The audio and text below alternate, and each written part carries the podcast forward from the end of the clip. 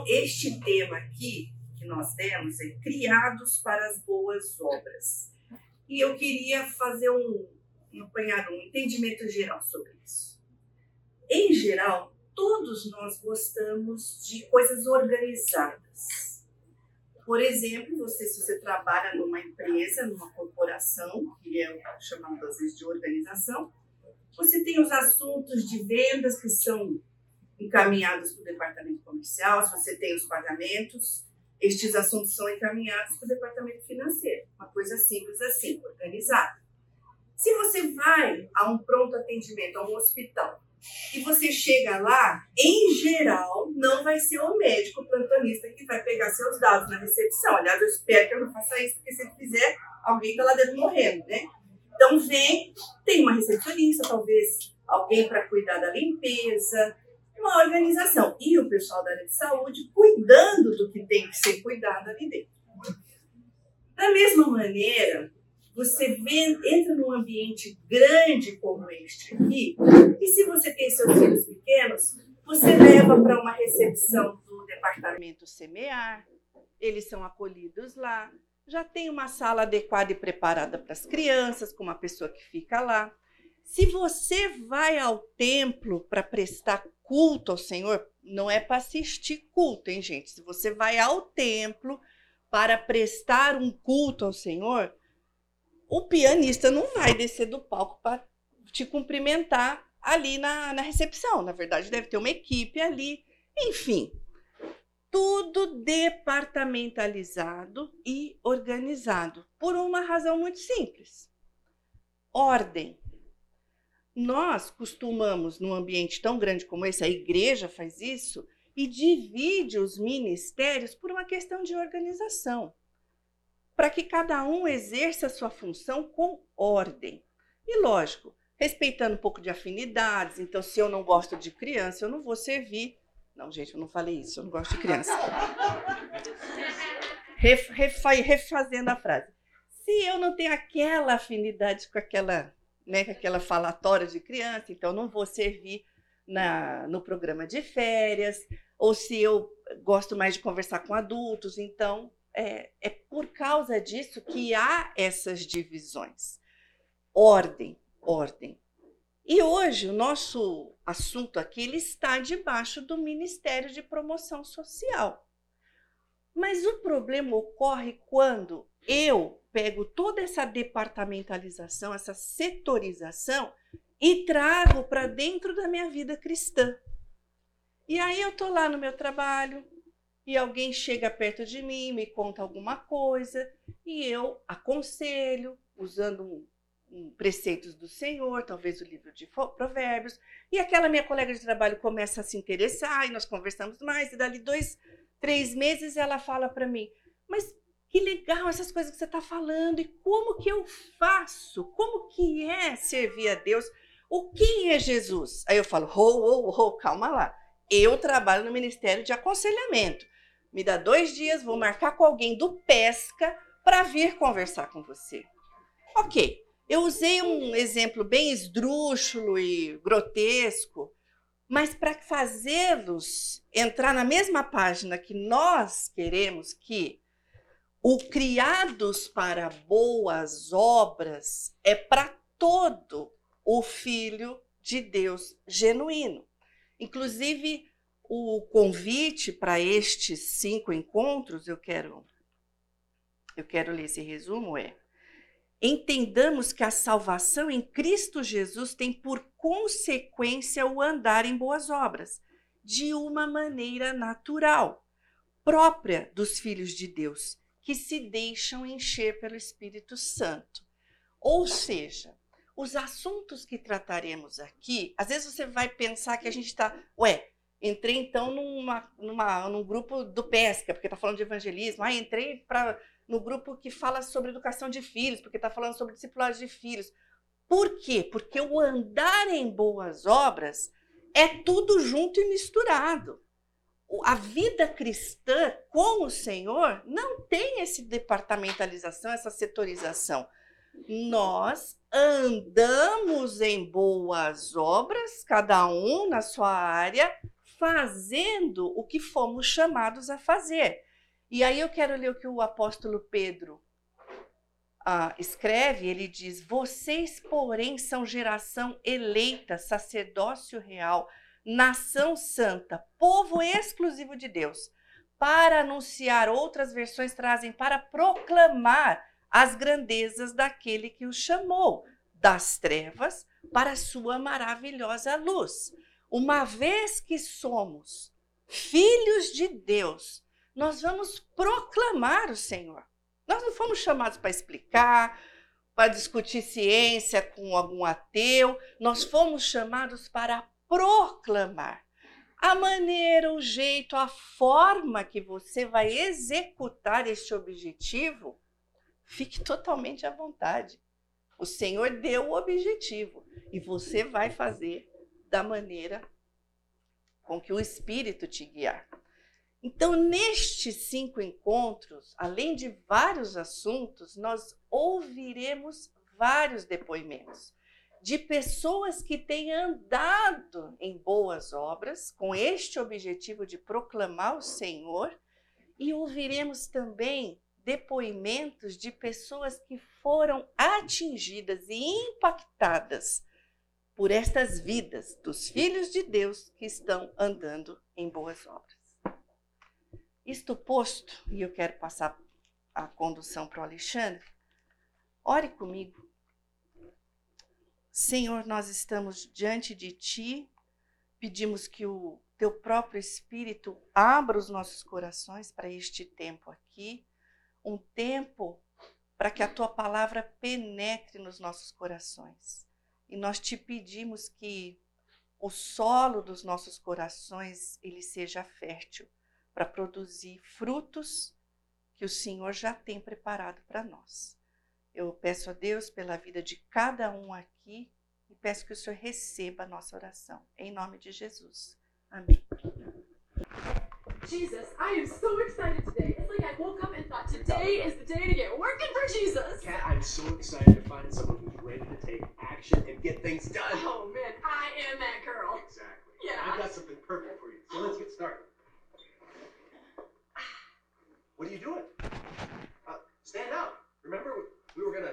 action. Yeah, but this is where I always sit.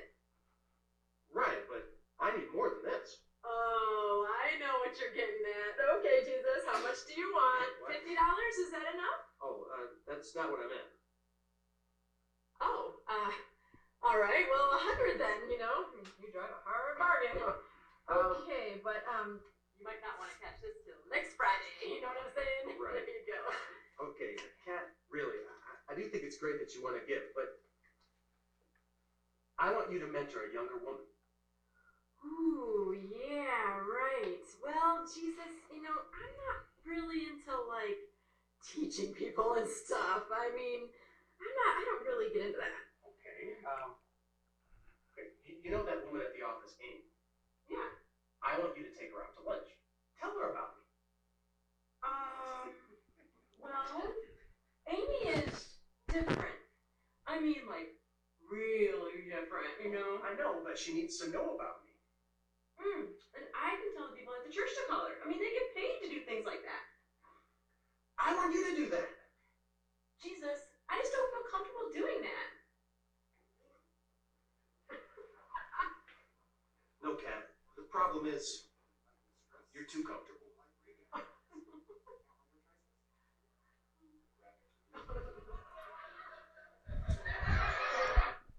Quem já tinha assistido esse, esse vídeo aí? Ó, pouquíssimas pessoas, só três. Então é- é- a gente não combinou, né? O que você ia falar antes com esse vídeo, ela não sabia, mas deu. Foi praticamente o mesmo assunto. E minha expectativa é que com essa primeira aula a gente possa se avaliar nesse sentido. Porque a nossa tendência, como aqui a igreja é muito gostosinha, né? É, o culto é muito, muito bom, muito instrutivo, é, a música é muito de uma qualidade muito elevada. E a gente, com o passar do tempo, começamos a nos acomodar nessas coisas, né? e achar que a vida cristã é esse pacotinho de coisas de domingo que a gente vem fazer aqui e vamos tocar nossa vida na segunda-feira confortavelmente e a vida segue dessa forma. E às vezes a gente está na posição dessa moça, né? Nossa, estou muito empolgado. Hoje é domingo, eu vou lá na igreja. E aí, tudo que você quer é uma boa poltrona, um cobertor, aquela palavra do pastor Fernando que sempre vem de encontro com as suas necessidades. E Jesus está olhando e falando assim: ó, eu acho que o seu problema é esse. Você está muito confortável. Você não está fazendo o que eu estou pedindo para você fazer. Primeiro eu quero apresentar para vocês a missão do nosso ministério, que é o seu ministério também, porque é da sua igreja. Alguém pode ler para mim? Ensinar e motivar a igreja a detectar e socorrer grupos carentes da nossa sociedade e da nossa comunidade, promovendo-os social, física e espiritualmente. Legal. Então nós temos um, uma, uma missão aqui hoje de fazer você entender, é ensinar você, que é sair, deixar o teu coração assim aflito para sair trabalhando com promoção social e te ajudar a olhar para as necessidades que estão lá fora, compreender quem tem que ser ajudado e, e ir de encontro com essas necessidades, promovendo as pessoas de três formas: social, física e espiritual. Hoje nós vamos pegar bastante firme nessa parte espiritual e semana que vem nós vamos falar um pouco mais do resto. Mas de qualquer jeito, deixa eu te dizer como que eu cheguei no Ministério de Promoção Social eu nunca fiz nada em relação à promoção social. Eu, na verdade, tinha até um pouco de.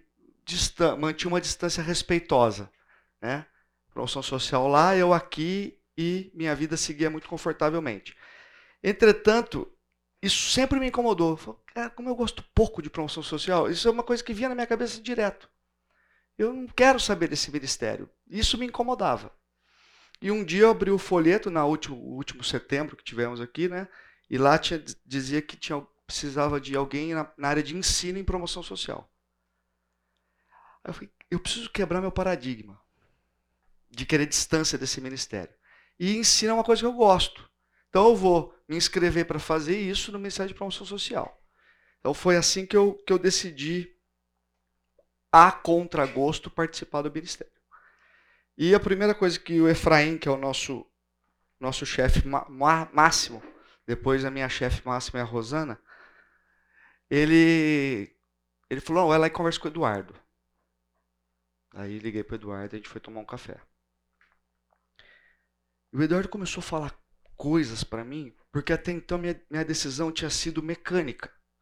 Vou, me inscrevo e executo. E o Eduardo começou a citar nesse bate-papo que a gente teve alguns textos. E como ele tava, como ele foi impactado por esses textos. E ele começou a me impactar com esses textos. E ele foi falando e eu fui pensando, eu acho que eu não falei isso para ele na ocasião, talvez por vergonha. E cara, sou arrogante. Eu passo pelas pessoas que estão em necessidade na, no, no semáforo e tal. Eu sempre tive uma uma boa é, uma boa ideia que eu não devia ajudar essas pessoas. Eu estava certo disso. E daí ele foi falando e o Eduardo, ele naquela ocasião ele falava assim do coração. Você lembra, Eduardo?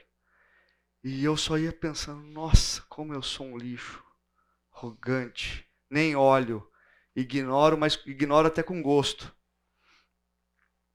certo ou errado, não sei, a partir daquele dia onde eu comecei a andar com o dinheiro no carro. e tentando sempre fazer alguma coisa por essas pessoas. Disse certo ou errado porque eu ainda não estou convicto que essa é a melhor forma. Mas, se é para socorrer alguém que está em extrema necessidade, talvez a gente não deva pensar tanto, né? Beleza?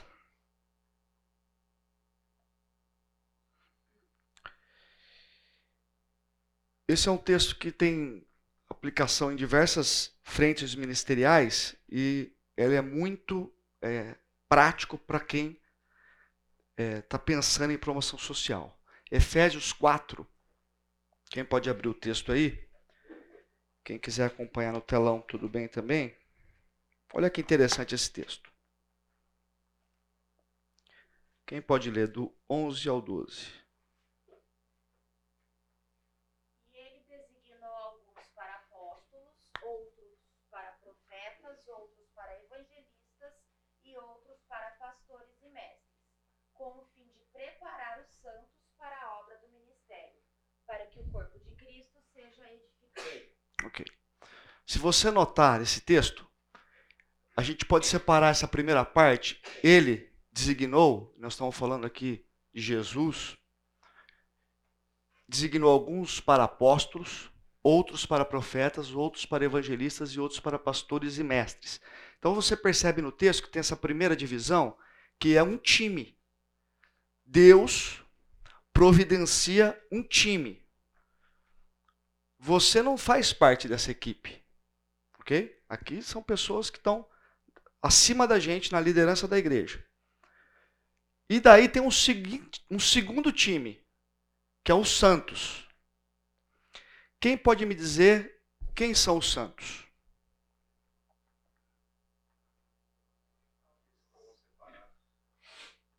Ok.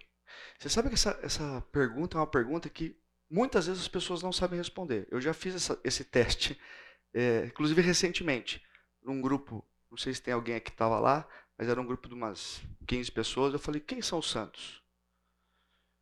Talvez por vergonha, mas ninguém falou quem são os santos. Os santos é uma coisa muito simples. Os santos são os separados. Então, não é aquela pessoa que tem aquela, aquele arinho na cabeça, que fica lá, é, um super exemplo de pessoa que você nunca vai conseguir chegar aos pés do tão bom foi esse cara. Não é isso.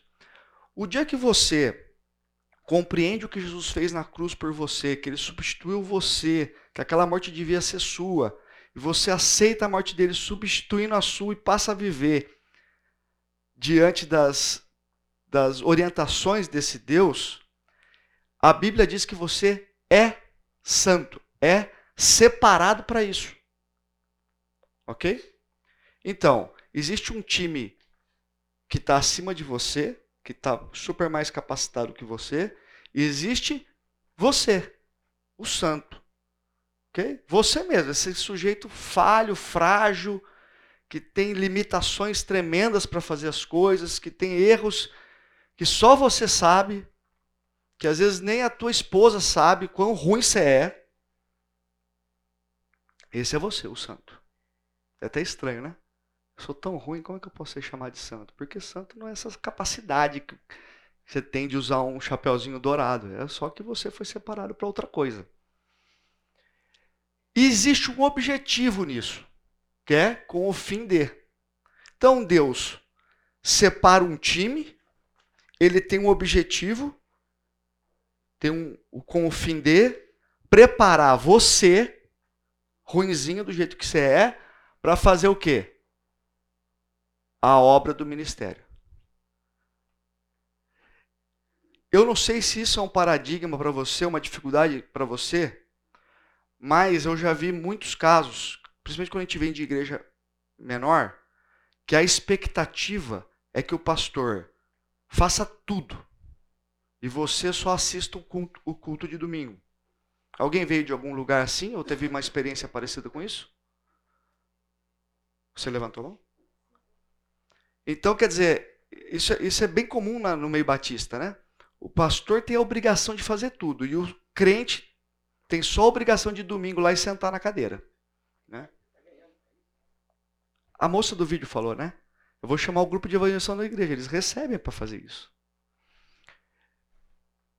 E a verdade é, a obra do ministério, a obra, é sua responsabilidade, não é do pastor não é do mestre. É sua. Deus não teve, não traçou um outro plano para esse negócio. Esse é o plano de Deus, que você faça a obra do ministério. Então, quando você consegue compreender essa, essa questão, você percebe que tua vida não é uma vida dominical. Tua vida é uma vida entregue ao ministério. Você acorda e dorme pensando que quem faz a obra do ministério é você. Qual é o objetivo final disso? Está no texto. E quando você não trabalha na obra do ministério, o que acontece? Você está afetando o crescimento do corpo de Cristo. Cara, a gente não está falando de brincadeira aqui, não. A gente não está falando de uma coisa boba. À medida que você não assume a sua responsabilidade no corpo, na, nas funções dos ministérios da igreja de Deus, o corpo de Cristo não cresce.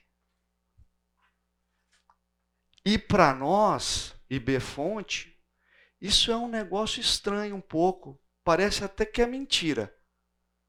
Porque a nossa igreja tem muita gente servindo. Eu puxei os, os dados atualizados aqui essa semana, que eu, eu, conto essa história há muito tempo já, há uns 10 anos, eu sempre falo que 60% da nossa igreja serve. Porque era o número que eu tinha há 10 anos atrás.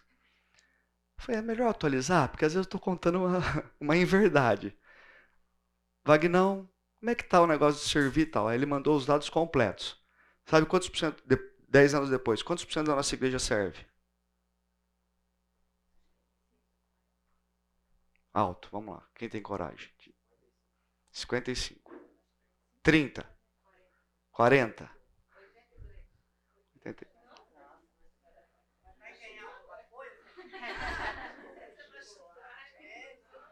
60%. Cresceu zero. Há 10 anos era 60.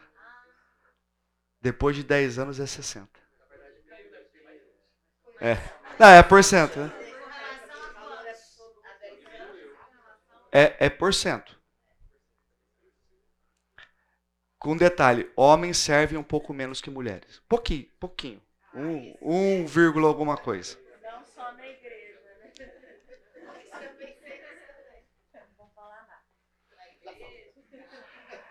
Existe um número mágico aí, e eu não lembro qual é o livro que traz, eu já li esse livro, mas eu não lembro o nome dele, que na média, e eu creio que essa média seja americana, porque o livro é de um gringo, 20% das pessoas da igreja na média servem. Apenas 20%.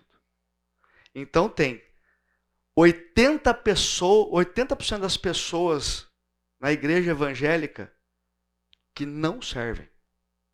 Aí faz sentido um pastor fazer tudo. Porque se ele não fizer tudo, ninguém faz nada. O nosso caso, nós estamos numa situação muito privilegiada. 60% da igreja serve. Mas ainda assim não é uma vergonha? 40% das pessoas que entenderam que Jesus morreu na cruz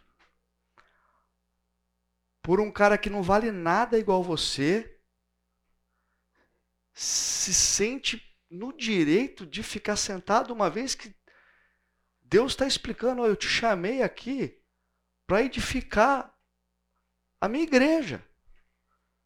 Você não foi chamado para tomar café de domingo, você foi chamado para trabalhar na edificação do corpo de Cristo. Voltando no ponto, a nossa igreja tem muita gente servindo. Mas você já imaginou o quão longe a gente podia estar, tá, além do que estamos, se os outros 40% estivessem trabalhando? Já parou para pensar nisso?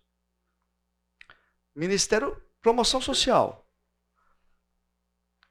Quantas pessoas servem diretamente no Ministério de Promoção Social? Estava naquela reunião, não dava 10, né? Aquela, a última que a gente fez pela internet. Tinha 10? Não tinha 10. Com o nível que a gente tem aqui, com a capacidade que nós temos como igreja de acudir pessoas em necessidade extrema, menos de 10 pessoas estavam na última reunião que a gente teve no, por internet. Então, você imagina, se tivesse 30 pessoas, 40 pessoas, é um número grande? Para a nossa igreja, não é. Servindo nesse ministério, o que, que esse ministério não estaria fazendo pelas pessoas em extrema necessidade? Aí você percebe que você não trabalhar afeta o crescimento do corpo de Cristo. Poderia estar crescendo muito mais. Poderia estar voando. E aí você pode expandir isso para N ministérios. O que, poderia acontecer no semear se mais pessoas capacitadas a educar crianças estivessem se envolvendo de verdade no ministério? Nossa, podia estar muito melhor. O que, o que poderia estar acontecendo no estacionamento se você tivesse envolvido no estacionamento? Alguém não ia fazer turno duplo, triplo. Porque é o que acontece no estacionamento. E assim por diante. Bom, então a função de acudir necessitados não é da igreja e nem do Ministério de Promoção Social. A função de fazer isso é sua. Sua. É sua.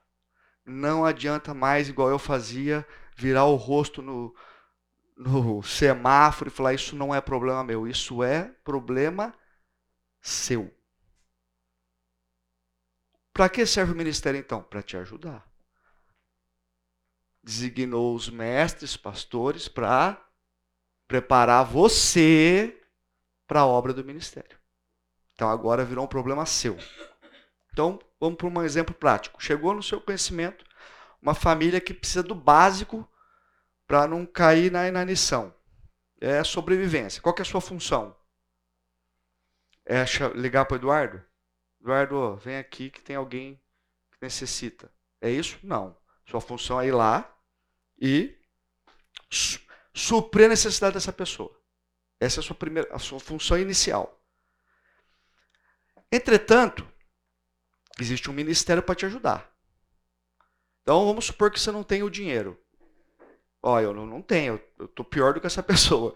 Eu só estou com boa vontade. Então o ministério pode te ajudar financeiramente. Ah, mas então você tem o dinheiro. O ministério pode te ajudar intelectualmente. Como ajudar? Até onde eu devo ir? O que eu não devo fazer? O que eu tenho que fazer? Tudo isso o ministério tem é, experiência para te ajudar. É, e como toda ação, e o Eduardo me contou alguns, algum um fato, pelo menos, que eu achei chocante, a ação tem limites também. Porque afinal nós estamos aqui para promover a pessoa, não para ficar mantendo ela no mesmo lugar sempre.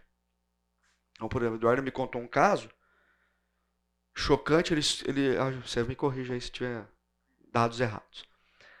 Ele estava ajudando fa uma família há dois anos. Um belo dia ele chegou lá, o cara chamou ele e falou assim: Ah, meu, não traz mais linguiça. A gente não aguenta mais comer essa linguiça. Ontem minha esposa teve ânsia ou vomitou. E o Eduardo falou assim, Alexandre, era a linguiça que eu comprava para minha casa. Eu não estava dando uma linguiça meia, meia, meia boca. Então você, ele percebeu, acho que você já tinha percebido antes, né? Que esse cara já tinha passado do limite. Ele não trabalhava, né, Eduardo? Bom, então o ministério está aqui para te ajudar a entender como fazer, quais os limites disso. Né? Eu tive uma experiência pessoal com isso, muito interessante.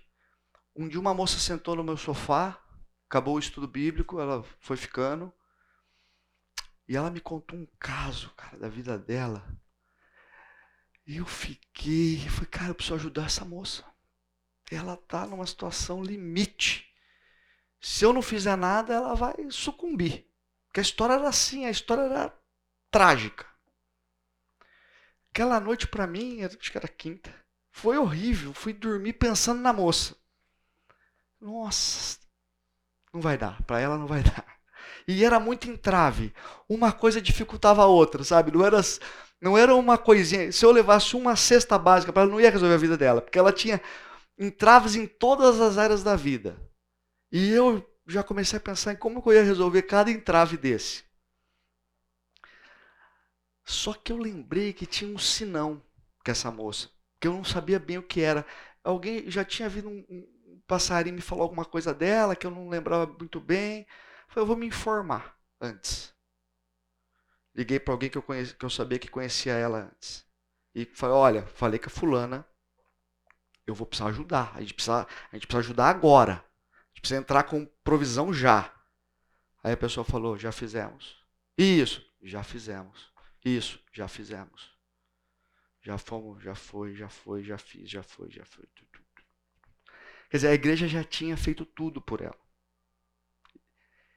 E aí eu falei, então eu já entendi, vou, vou resolver. Fiz umas, no outro dia fiz algumas ligações e arrumei um emprego meio período para ela. Esse emprego meio período, pela história que ela tinha me contado, ia resolver muita coisa. Porque tinha o problema do horário, do ter que sair em tal hora para fazer tal coisa. Trabalhando do jeito que eu organizei ali, estava resolvido. Liguei feliz. Vai dar certo. Eu, nós vamos conseguir tirar você disso. Arrumei um emprego.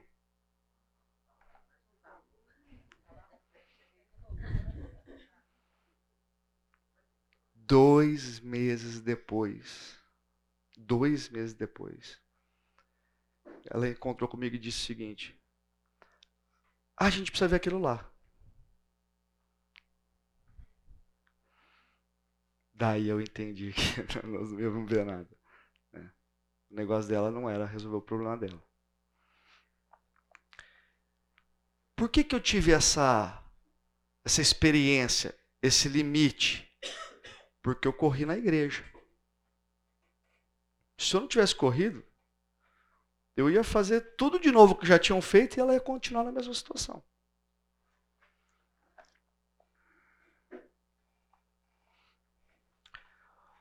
Bom, como eu disse para vocês, nosso negócio hoje, nosso foco hoje é falar da parte espiritual, ok? É, para falar disso, eu quero, não sei se vocês já conhecem, alguém aqui já ouviu falar sobre a teologia da missão integral? Algumas pessoas, poucas pessoas. Cada hora um, Mede as pessoas. Eu não pretendo ser. Hã? É. Eu também tinha ouvido pouco. E aí eu fui me informar. Eu não pretendo ser.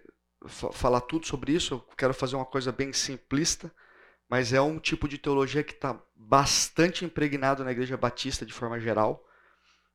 E ela tem uma ligação não oficial com a teologia da libertação católica. Ok? O que acontece? Se você está vendo aí na tela Billy Graham, nessa reunião também estava John Stott. No, em 1910, esse comecinho, teve várias conferências mundiais. E lógico, nós estamos falando aqui de Europa e tal. E eles debatiam nessas reuniões a questão da igreja, do evangelismo com a responsabilidade social. E foi joia. Teve ao longo de 1910, 1913, 16, tal, tal, tal. Em 74, teve uma conferência de Lausanne, na Suíça. E essa conferência foi uma conferência, que é essa que está na foto, enorme, geral da Igreja Evangélica Mundial. Representantes brasileiros estavam lá e eles é, discutiram sobre evangelismo e responsabilidade social e fizeram um pacto super legal. E esse pacto sobre evangelismo e responsabilidade social alcançou o mundo, porque ali estava a reunião, uma reunião mundial sobre o assunto, várias denominações. E esse movimento chega na América Latina. E aqui começam a ter também conf conferências a respeito do assunto. Só que eles começam a criar aqui uma pequena divisão, uma reinterpretação daquilo que tinha sido definido no Pacto de Lausanne, daquelas ideias tão é, boas de evangelização e promoção e responsabilidade social. E aqui criaram um tipo de teologia e começaram a mudar a compreensão das palavras. E aí começaram a distorcer social com política e criaram uma teologia baseada em, em muitos, muitas coisas, muitas ideias esquerdistas. Então, ó, aí eu coloquei alguns, algumas coisas que tem essa confusão. Utopia. O que a gente chamava de esperança, eles começaram a chamar de utopia. O que a gente chama de conversão, eles começaram a chamar de revolução. Uma forte inclinação à política de esquerda. Arrependimento virou combate ao sistema de lutas de classes. E os princípios humanos começaram a dar a, a serem mais importantes que, as, que os princípios divinos a respeito de evangelização e responsabilidade social.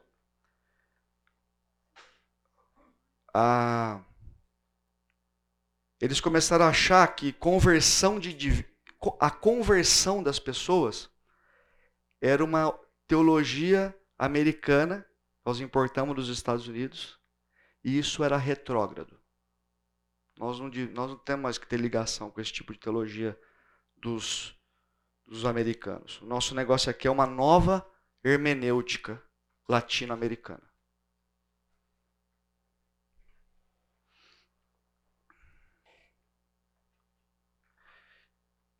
O que, que aconteceu com isso? Eles foram migrando da evangelização com promoção das pessoas, com responsabilidade social, para uma prática totalmente social, dissociada da evangelização. Eles começaram a dar mais valor a essas correntes filosóficas e foram esquecendo da igreja, da função da igreja, do papel da igreja. Por que, que eu trouxe esse assunto? porque a gente pode ter já caído numa igreja que faz isso, ou a gente pode ter a tendência, porque isso aqui está na nossa, tá na literatura, está em vários ambientes evangélicos, de você, por acaso, já ter sido enganado por esse tipo de, de, de visão ministerial. Então, para que, que serve isso? Para você saber que aqui não é o nosso negócio, é isso aqui. Nosso negócio não é socorrer o cara fisicamente e legal. Nosso negócio é outro. Nosso negócio prim primário é outro. Vamos tomar um cafezinho e a gente volta? Pessoal, agora eu vou, eu vou falar para vocês o porquê que nossa preocupação, além de todas, é um, um socorro espiritual. Eduardo, você lê para gente Tiago capítulo 2, 15 a 17? Se o irmão ou irmã estiverem encarecidos de roupa e necessitados de alimento cotidiano, e qualquer dentre vós lhes disser, ide em paz, aquecei-vos e fartai-vos, sem contudo lhes dar o necessário para o corpo, qual é o proveito disso? Assim também a fé, se não tiver obras, por si só está morta. Ok. Se você vê alguém necessitado e disser, vá em paz, aqueça-se e alimente-se até se satisfazer, mas não fizer nada, não adianta nada. Então, atenção. O no, se você descobriu alguém com uma necessidade, você não pode, você não pode deixar a criança dormir com fome. Ok? Você não pode deixar de... Ah, eu não tenho dinheiro para ajudar, então você procura a igreja. Então, nosso, você viu a necessidade, nossa primeira coisa é ajudar. É resolver aquele problema que está levando a pessoa a uma situação degradante. O texto de Tiago diz: se você não fizer isso, Você tem uma fé morta. Sua fé não vale nada. Cheira mal. Só que se você não elevar o, não levar o evangelho até essa pessoa, você faz pior ainda. E eu vou explicar por quê. Esse texto de Mateus 6, ele é longo, mas eu gostaria que a gente lesse ele todo. Quem pode ler? Está na tela. Observem as aves do céu. Não semeiam, nem colhem, nem armazenam em celeiros. Contudo, o Pai Celestial as alimenta. Não têm vocês muito mais valor do que elas? Quem de vocês, por mais que se preocupe, pode acrescentar uma hora que seja à sua vida? Por que vocês se preocupam com outros? Vejam como crescem os lírios do campo. Eles não trabalham, tecem. Contudo, eu lhes digo que, Salo- que nem Salomão, em todo o seu esplendor, vestiu-se como um deles. Se Deus veste assim a erva do campo, que hoje existe, e amanhã é lançada ao fogo, não vestirá muito mais a vocês, homens de pequena fé. Portanto, não se preocupem dizendo o que vamos comer, ou o que vamos beber, ou o que vamos vestir, pois os pagãos é que correm atrás dessas coisas. Mas o Pai Celestial sabe que vocês precisam delas. Busquem, pois, em primeiro lugar, o reino de Deus e a sua justiça, e todas essas coisas lhes serão acrescentadas. Portanto, não se preocupem com amanhã, pois o amanhã se preocupará consigo mesmo. Basta cada dia o seu próprio mal. Ok. Você participa desse privilégio? Você participa desse privilégio. O texto está dizendo: busque em primeiro lugar o reino de Deus, a sua justiça, e o resto Deus vai cuidar. Quando você socorre alguém que não tem o Espírito de Deus, o acesso dele a isso é diferente do seu. Ele conta com a bondade de Deus, com certeza, Deus pode fazer o que ele quiser. Mas ele não tem o Espírito Santo. Ele está sob o jugo do maligno nesse mundo. Quando você dá o pão para ele, mas promove ele ao Espírito, agora ele conta com uma bênção muito mais específica para a vida dele. Se ele buscar o reino de Deus e a sua justiça, a mesma promessa que serve para você serve para ele. As coisas para ele vão ser acrescentadas também. Então, quando você faz uma promoção social dissociada do evangelho, você está entregando para essa pessoa pouquíssimo. Você não está entregando nada de verdadeiro valor. Você não vai conseguir resolver. Porque vai ser tudo na sua força. Isso é fraco. E a pessoa que está recebendo é mais fraca que você. Agora, quando você leva ele, a pessoa ao conhecimento do Evangelho, ela muda por inteiro. E com um plus, ela ganha o Espírito de Deus que vai atuar na vida dela. Você entende então? Porque é muito importante a gente fazer, promover as pessoas física, emocional e espiritualmente. Senão você não entregou nada, você entregou um pedaço de pão. Pode até fazer bem para o seu ego, mas não resolveu o problema da pessoa. Recentemente estava conversando com uma conhecida, crente, que tem alguns, um par, um, alguns filhos, e nenhum é crente. E ela estava me contando como é que estava a vida, tal, tal, tal, tal, tal, tal, tal. Eu falei, acho que eu vou pegar pesado. Eu falei, só tem um negócio, né? Eles estavam bem, os filhos, super bem. Emprego, tal. Só tem um problema, né? Eles todos estão indo para o inferno. Eu estraguei um pouco o almoço, então almoçando. Ela parou por um segundo, assim. Ela ficou, ela, por, um, por um milésimo de segundo, ela assustou. Aí ela pensou, ela falou, é verdade. que nós vamos fazer? Nós temos que resolver esse problema. Não importa que as pessoas estão super bem. Agora nós estamos falando do oposto. O cara está bem no trabalho. O cara não é um mendigo. Cara não é um necessitado. Não é uma criança com fome. Mas está indo para o inferno. É isso que nós. Esse é o nosso negócio? Deixar as pessoas ir para o inferno? Uma outra pessoa conversando com um parente. Parente muito. Gosta muito do, do, do business, do, das posições, das diretorias. O cara fala muito assim, ele vive muito esse mundo da, das corporações. E ele estava dizendo quanto o filho dele que tinha feito Unicamp e tinha voado na carreira, estava bem.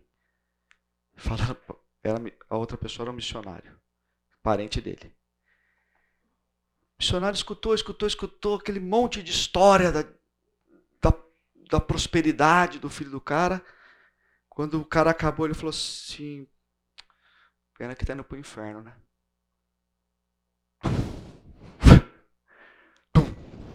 Pessoa para. É isso que a gente está fazendo com as pessoas quando a gente dá um pedaço de pão. Achando que nós estamos resolvendo o problema. Está dando um pão, mas a pessoa está indo para o inferno. Não podemos parar por aí. Eu tenho mais coisa ainda, mas eu vou passar um vídeo da Estela. Depois o Renato está aqui. Quem tiver dúvidas e perguntas pode fazer para ele. Pode, né, Renato? Está preparado para isso? Me disseram que você estava. Pode jogar o Renato na fogueira que vai dar certo. É, é.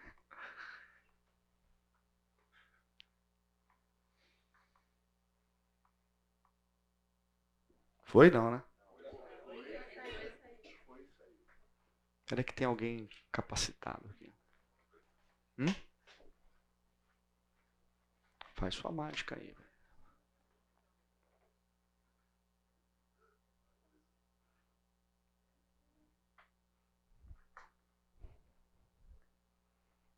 Ah, volta um pouco lá, que acho que eu fiz um teste aí.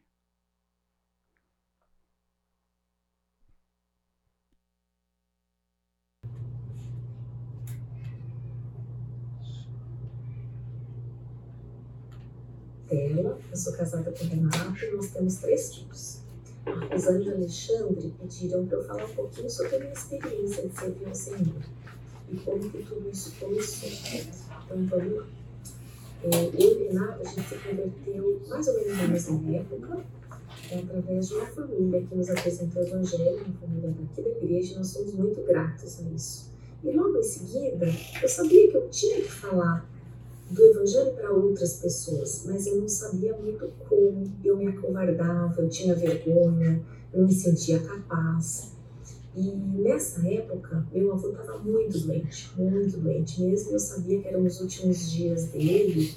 E o Renato me chamou para ir ao cinema. E naquela noite eu pensei, nossa, eu tenho que falar com meu avô.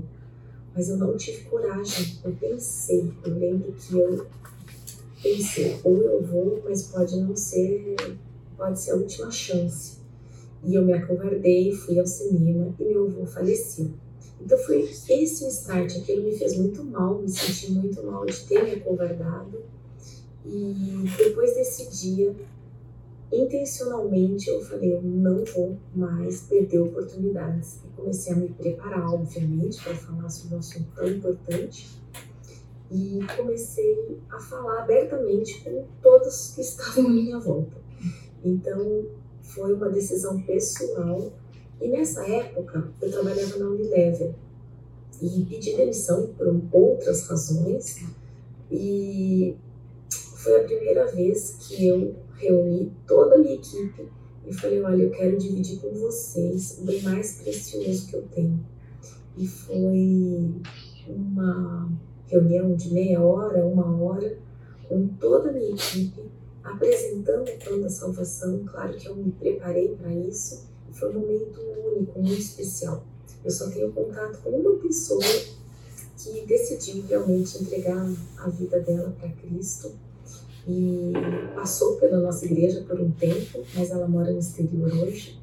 Então, a gente não sabe o dia de amanhã, eu não tenho mais contato com essas pessoas, mas às vezes alguém começa a plantar uma sementinha e isso fica, e aí mais para frente outros vão semeando, então a gente não sabe qual que é o destino de cada um, mas pelo menos apresentar, eu acho que é uma missão nossa, assim, a todos que estiverem à nossa volta, né? Então, quando a gente decidiu mudar radicalmente de vida, o Renato teve mudanças radicais também, e eu pedi demissão da minha a gente decidiu, como família, começar a falar de Deus para as pessoas que estavam ao nosso redor. E como nós temos filhos de diferentes idades, o que aconteceu foi que cada um dos filhos, eles têm 5 ou 4 anos de diferença, 22, 18 e 13, é bem espaço, é bem espaçado um do outro, todos eles queriam também falar para os amiguinhos sobre Jesus. E, e nessa linha a gente começou a chamar para estudos bíblicos aqui em casa. Então, por anos a gente teve um grupo grande que tinham quatro salas ao mesmo tempo, pessoas ministrando em quatro lugares diferentes dentro da nossa casa, lógico, mas tinham crianças sendo ministradas, é, pré-adolescentes, adolescentes e os adultos. E foi muito especial todo esse tempo que a gente pôde como família, se empenhar nesse propósito de falar de Jesus. Uh, o que é incrível, coisas que a gente nem imaginava. Durante anos esse grupo existiu e durante anos nunca nenhum dos quatro é, ministradores, vamos dizer assim, é, faltaram em nenhuma dos, dos, dos, dos dias dos estudos providência divina. Quando a gente tinha algum problema, a própria pessoa já arranjava um substituto. A gente nunca falhou em nenhuma das reuniões durante anos. Então, claramente, a providência de Deus cuidando desse grupo, cuidando desse, desse estudo familiar. Então, era um, um ambiente onde poderiam vir crianças, pré-adolescentes, adolescentes e adultos. Uh, vários deles se converteram. A gente sabe de famílias que foram mudar, mudaram para o exterior e estão fazendo seus próprios ramos, né? É, onde estão morando atualmente. Então é um privilégio a gente poder falar de Jesus e, e levar a palavra para tantas pessoas. Tem várias histórias que eu poderia compartilhar. Uma delas foi muito curiosa, que meu filho estava saindo de uma festa, tinha ido buscar ele no São Conrado, e era bem tarde, 11 da noite, e ele falou: Mãe, é, essa moça que está passando aí na rua, ela está precisando muito de Deus, ela perdeu o marido. Você não quer convidar ela para o estudo bíblico lá em casa? Como é que eu ia falar? 11 horas da noite, não tinha assim como introduzir o assunto. Eu não a conhecia bem, sabia quem era, mas praticamente não a conhecia. Eu abri o carro, e falei: Olha, eu queria saber se você tem vontade de participar de um grupo de estudo bíblico que a gente tem em casa. Na lata, não tinha nem como introduzir o assunto direito. E ela me olhou com uma cara bem surpresa e falou: Eu vou. Aí, o que, que aconteceu? Eu fiquei de passar o endereço. Não passei, esqueci totalmente. Isso era no sábado. Chegou domingo, eu esqueci. Segunda-feira, eu esqueci. Terça-feira era o dia do estudo. Ela me mandou uma mensagem. Ainda está de pé aquele convite? Eu falei, claro que sim. Eu tinha esquecido totalmente. Passei o endereço e ela veio. E muito tempo depois ela compartilhou que naquela noite ela estava chorando, indo buscar o filho na mesma festa que meu filho estava e falava: Deus, se você existe, por favor, me dá uma luz porque ela estava totalmente sem chão. Então, a gente vê que a gente é um mero instrumento nas mãos de Deus. E se eu tivesse resistido a falar, talvez ela não tivesse essa experiência de ter tido esse contato com Deus, né? Tem outras famílias também que se converteram, tem pessoas que estão firmes hoje com Deus e isso é um privilégio. Tem pessoas que começaram desde esse comecinho do estudo bíblico que a gente teve lá atrás há muitos anos atrás, e atualmente o marido de uma delas, por exemplo, comentou com a esposa: Eu quero aprender tudo que você tem aprendido lá na casa da Estela. E ela está firme na nossa igreja. E é bacana perceber que anos e anos depois, o marido, pela experiência da esposa, pelo testemunho da esposa, está querendo conhecer quem é esse Deus que ela crê. Então, tem várias histórias, eu poderia ficar aqui compartilhando muitas, mas é um privilégio poder falar de Jesus para as pessoas que estão ao nosso redor. Outra iniciativa que, que eu decidi uh, na mesma época foi começar a trabalhar numa ONG, que acho que muitas pessoas conhecem, chama Espaço Crescer e Vencer. O nome anterior dessa ONG era Serviço Social Nova Jerusalém, muitos conhecem. Uma ONG cristã que atende mais de 500, ao redor de 500 crianças e adolescentes em situação de vulnerabilidade social, mas o mais importante é levar a palavra para cada uma dessas crianças, desses adolescentes, e muitas vezes a gente tem a oportunidade de ir em festas e em ocasiões onde, estão a onde está a família inteira reunida, de levar a palavra também para as suas famílias e para a comunidade, né? Então, são ações intencionais que eu procurei tomar depois que eu decidi sair da Unilever. A gente corre tanto, a gente está sempre correndo. E Deus não pede para a gente estar tá correndo, né? Ele fala é, que a gente tem que tá cuidando da nossa vida espiritual. E, e a gente tem tantas distrações na vida, né? Eu costumo falar que não tem nenhum versículo na Bíblia que fala assim: estejam ocupados demais. Não tem. Isso é a gente que se impõe e a gente que fica sem tempo, sem tempo e sem tempo. Mas tem um versículo que fala assim que a gente tem que ser frutífero, né? E qual a diferença da gente ser frutífero e ser ocupado? O frutífero é quando a gente está fazendo o que a gente está fazendo, independente do que seja, para Deus e com Deus. E é esse, é nessa linha que a gente tem tentado viver. Fazer o que a gente tem que fazer para Deus e com Deus e intencionalmente tomar decisões que possam levar a família inteira para servir a Deus. Né? Eu e minha casa serviremos ao Senhor. O que, que é isso para mim? Em termos práticos, o que, que eu posso fazer como família?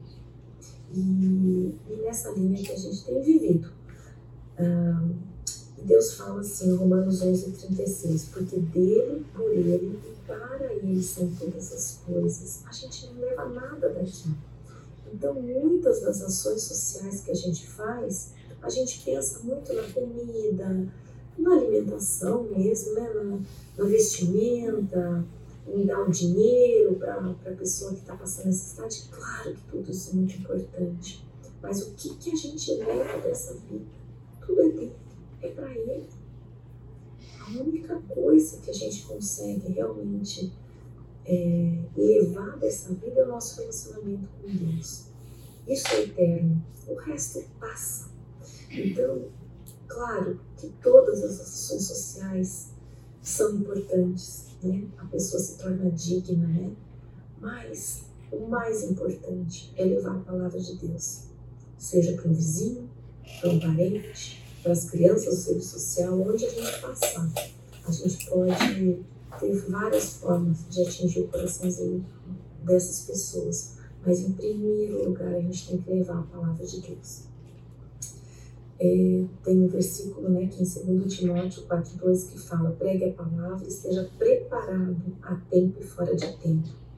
E outro versículo que é 1 Pedro 3,15 que fala: estejam preparados para responder qualquer a qualquer um que lhes pedir a razão da esperança que há em vocês. Então, a gente tem que se preparar assim e falar, falar da palavra de Deus para quem estiver ao nosso redor. Então, se eu pudesse falar um pouquinho da minha experiência, que é desse tamanho, é fale, fale, porque o resto é Deus que faz, a gente é só um mero instrumento na mão dele, e o resto deixa com ele bom? Deus abençoe cada um de vocês e que a gente possa ser usado nos propósitos de Deus. Amém.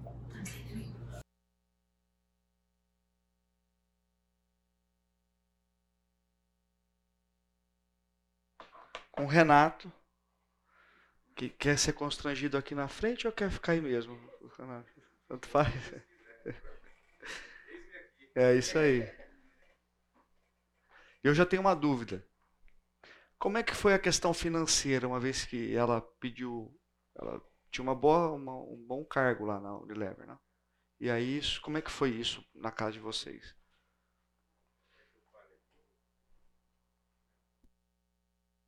Acho que não precisa ser no microfone não, mas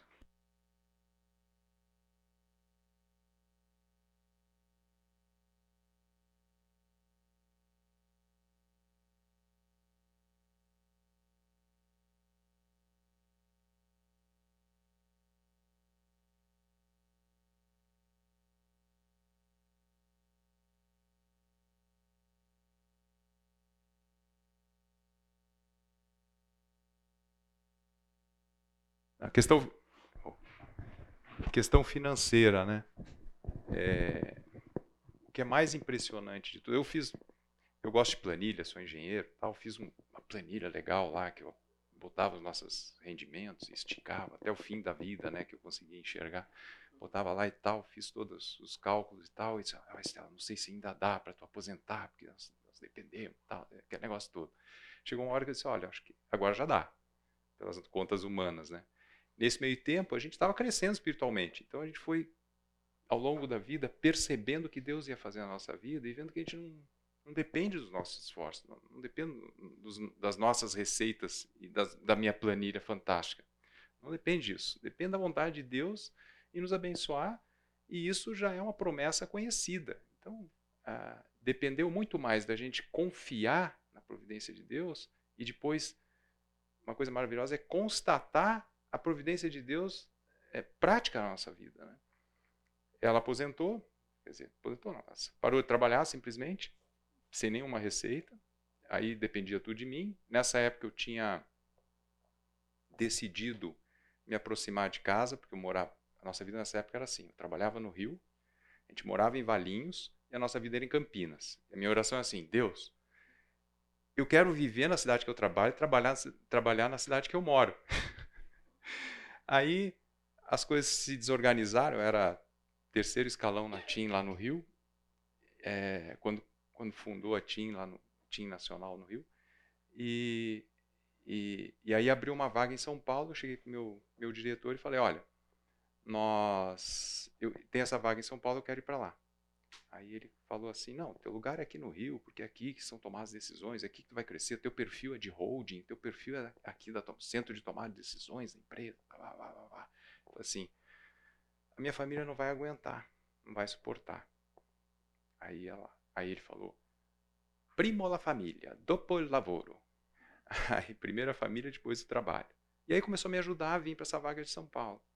Aí um ano e meio depois eu consegui efetivar essa, essa, essa transferência e, e, só que as coisas aí eu fiquei mais quatro anos na empresa e as coisas foram de, é, foram tendo mudanças dentro da empresa concentrando de volta no Rio. Um belo dia me ligou um colega lá do Rio e falou assim olha nós temos uma vaga para ti aqui no Rio. A tua vaga vai ser extinta e o teu cargo vai sumir tua, tu tem, mas tu tem essa vaga aqui no Rio. Disse, não, eu estou indo para o outro lado, eu estou indo para Campinas, que é onde a minha família vive. E, e eu não, não vou para o Rio. Né? Se tiver uma vaga aqui em São Paulo, continua aqui. Não, tua vaga em São Paulo não tem, teu perfil aí não vai, não vai mais existir tal. Então, eu já sabia que ia ser demitido. Alguns meses depois fui demitido. Tentei tudo aqui em Campinas e, e região e tal, não, não tinha nada. E fiquei um ano sem, sem trabalho. Traba Na verdade, eu estava trabalhando, mas numa, numa, iniciativa privada que no fim não deu certo. E, e aí perdi o emprego, perdi receita, perdi renda. Mas uma coisa estava certa para mim: o foco na família. Eu tinha que privilegiar, privilegiar a família. Privilegiando a família, eu sabia que isso estava em acordo com a, com a vontade de Deus em acordo com a vontade de Deus, eu sabia que eu estava no caminho certo. Eu só não sabia como é que é a equação da, da pergunta do Alexandre. Como é que eu ia preencher o Excel nessa coluna de provisões, é, receitas duvidosas, né? Tem as despesas, os débitos duvidosos, né? Tem, tem as receitas duvidosas aí. Então, uh, foi, foi por fé. Um ato, aí é um ato de fé. Quando eu decidi sair do, do da situação de conforto, da cadeirinha vermelha ali, da, da pipoca e da televisão, né, que estava lá, tá, tá, e dizer, eu vou abrir mão disso tudo e vamos ver o que, que Deus vai fazer na nossa vida. Claro, eu tomei minhas providências, né? Estava procurando, não estava sentado na cadeirinha em relação ao meu emprego. Tanto que um ano depois, é, quando eu descobri que a minha iniciativa não deu certo, um ano depois, é, recebi uma ligação de um currículo que eu tinha dado, distribuído um ano antes. Diz assim, Renato, nós precisamos ter o perfil, está abrindo uma, uma diretoria executiva da Embratel aqui em Campinas, é a única do Brasil que é fora do Rio de Janeiro, da concentração. Precisamos ter o perfil aqui, tu pode vir aqui amanhã? Ah, agora eu estou no Rio Grande do Sul visitando meus pais, mas segunda-feira eu estou aí. Fui lá, fiz uma entrevista, uma entrevista, não tinha distribuído nenhum currículo, e fui efetivado até hoje lá. Então, assim, Deus provê as coisas. E, e outra coisa interessante é o seguinte: eu, a gente tinha as nossas economias que a gente vinha juntando. Deus fez render aquilo de um jeito, e não foi por causa da minha planilha. Foi obra totalmente dele. Então, assim, ele, ele é quase como se ele dissesse assim: a mensagem que eu recebi carinhosa dele é como se fosse assim: Renato, está comigo, não está contigo. Eu dou meus pulos aqui. Não te preocupa. Né? Faz o que tu tem que fazer, cumpra minha vontade, segue meu plano, faça as boas obras que eu preparei de antemão para você, que são, na verdade, é muito mais do que obra, é, aquela que a gente levanta, é assistencial, né? E, e isso fortaleceu a nossa fé e nos deu gás para continuar é, louvando a Deus e tudo mais. E for, principalmente isso, acho que o resultado disso tudo é fortalecer a nossa fé em questões práticas da nossa vida. Não sei se respondeu. Alguém quer perguntar alguma coisa? Eu vou perguntar. É, essas ações práticas na nossa vida, no dia a dia, dentro da nossa casa, os primeiros a serem impactados são os nossos filhos. Conta um pouquinho desse impacto, porque Estela já falou. Um dos seus filhos falou: mãe, fala para essa mulher aqui que ela está precisando. Ou seja, É. nossos filhos veem as ações em nós e falam: vai lá, mãe, que você precisa fazer isso. Conta mais um pouquinho dessas- dessa- desse impacto na vida dele. É muito rico ver isso, né? Nossa, é muito rico. Ah, quando a gente começou a frequentar a igreja, é, a gente começou a, naturalmente se cria o, conf- o confronto né, entre a vida no mundo e a vida segundo a vontade de Deus. E aí a nossa tendência inicial era, pô, vamos, vamos trazer eles para conviver mais na igreja. É quase como se quisesse tirar eles do mundo, né? Aí tem versículo, não, não quero tirar eles do mundo, mas... né? Então, aí a gente se voltou para o outro lado. Não, nós não temos que encapsular eles aqui, nós temos que é, levar o evangelho para as pessoas que convivem com eles. Então, boa parte desse pessoal eram coleguinhas, é, famílias de coleguinhas. Então, através dos, da- da- dos coleguinhas de futebol, de escola e de tudo mais, a gente foi chamando ele- os pais deles para estudar a Bíblia. E, a, e, o, e o, o- os contatos com os coleguinhas, às vezes os coleguinhas é que puxavam as famílias para vir. Então a gente promoveu esse grupo de estudo que incluía crianças, e às vezes os pais estavam lá meio assim, ah, hoje não sei se nós vamos, e a criançada incendiava os pais, não, vamos sim, vamos lá, está na hora de ir, vamos, vamos, vamos para o estudo bíblico lá na casa do Renato da Estela, do, do João, do, do Luca e do Davi. Vamos lá, vamos lá. Então isso tudo promove, né, ajuda a, a trazer trazer o pessoal para ouvir a palavra de Deus. Né? Não sei se é essa. Se tem alguma história que tu viu dela que tu queria que eu contasse. Era isso que eu tinha em mente. Qual que é? Agora eu, fiquei curioso. bom. É, é. É. Tem uma outra historinha. do- uma a Estela trabalhava, nessa época, trabalhava demais, né? E aí o Davi falou assim: mãe, tu tá sempre. Ele era pequenininho. Mãe, tu tá sempre com pressa, né? Tá sempre. Não tem tempo para nós, não tem tempo para nada. Não, não seja que nem Salomão. Palha, uma chapuletada, né? Mas é isso. Tem mais alguma pergunta? Ah, eu acho que eu tenho. Eu queria saber, Hum. isso daí aconteceu, o start faz quantos anos? É,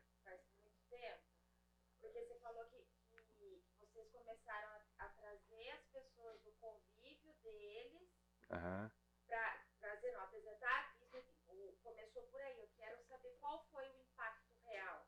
Essas pessoas não conheciam a Deus e passaram a conhecer. Hoje em dia, você viu mudanças significativas? Muitos dos Ah, dos amiguinhos é, aceitaram a Jesus, continuam nesse caminho.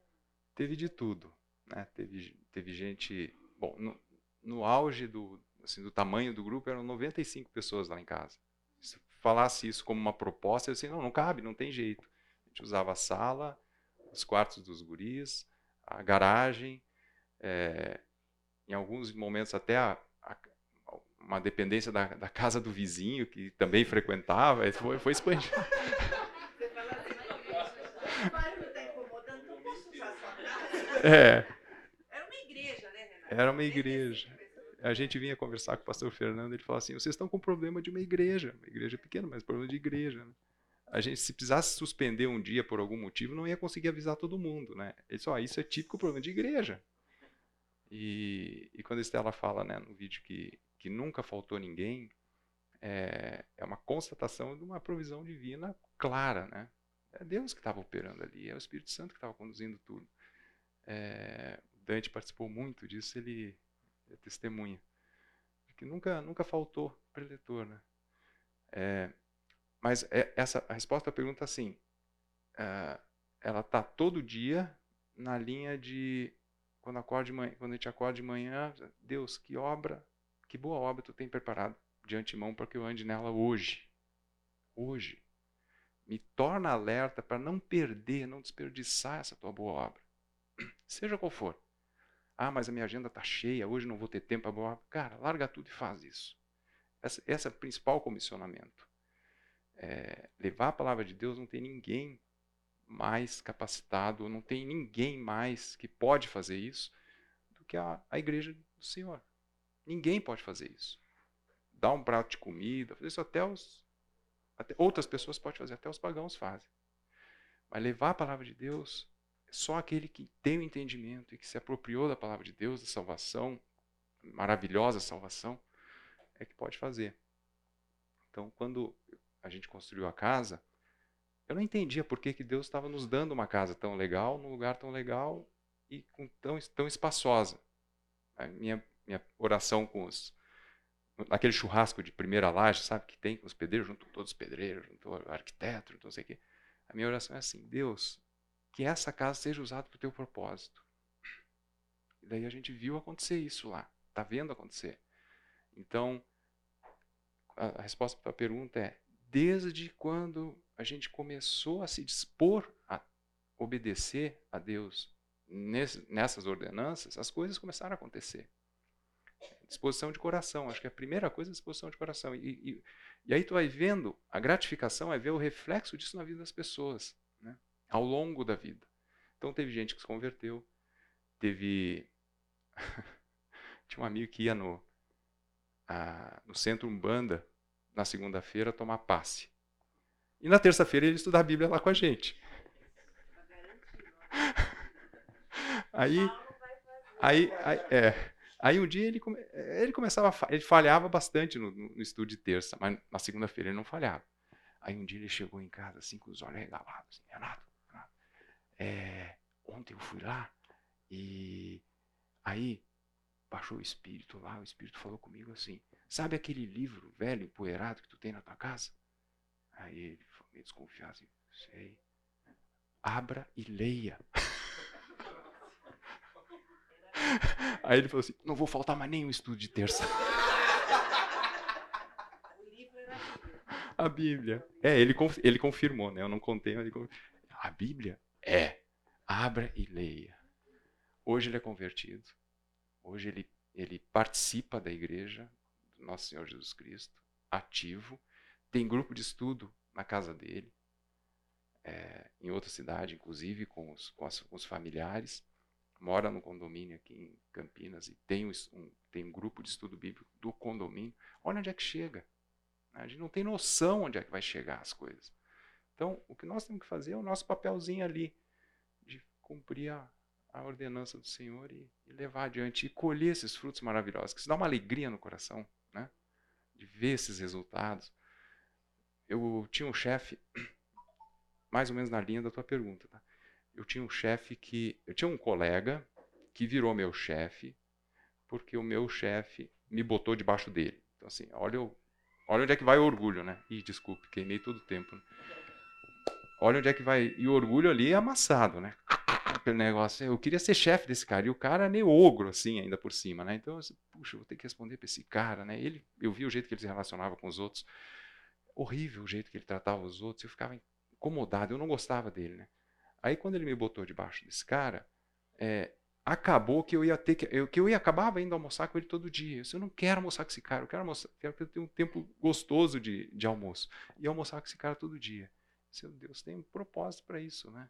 E ele fazia chacota da palavra do Senhor, da Bíblia e tal, não sei o quê. E eu comecei a conversar com ele. Eu pensei, ah, eu vou aproveitar os almoços para falar com ele da palavra de Deus. E comecei, comecei, comecei, comecei. Hoje ele é cristão.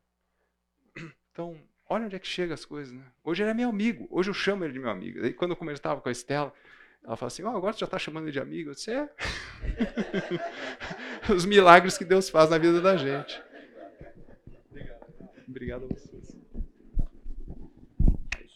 Segura aqui que eu. Eu vou, eu vou. Vamos orar? Senhor Deus, nós queremos te agradecer porque a sua obra é o Senhor quem faz, o Senhor só nos usa vasos tão imperfeitos, Pai. Mas o Senhor usa esses vasos imperfeitos para a sua honra e sua glória, Senhor. Nos perdoa pelas vezes que a gente tem naufragado das nossas tentativas. E obrigado, Senhor, pelo seu Espírito que nos capacita, nos enche de dons para que a gente realize essas obras que o Senhor já preparou para nós. Guarda a nossa vida nessa semana que está começando. Em nome de Jesus que nós agradecemos. Amém.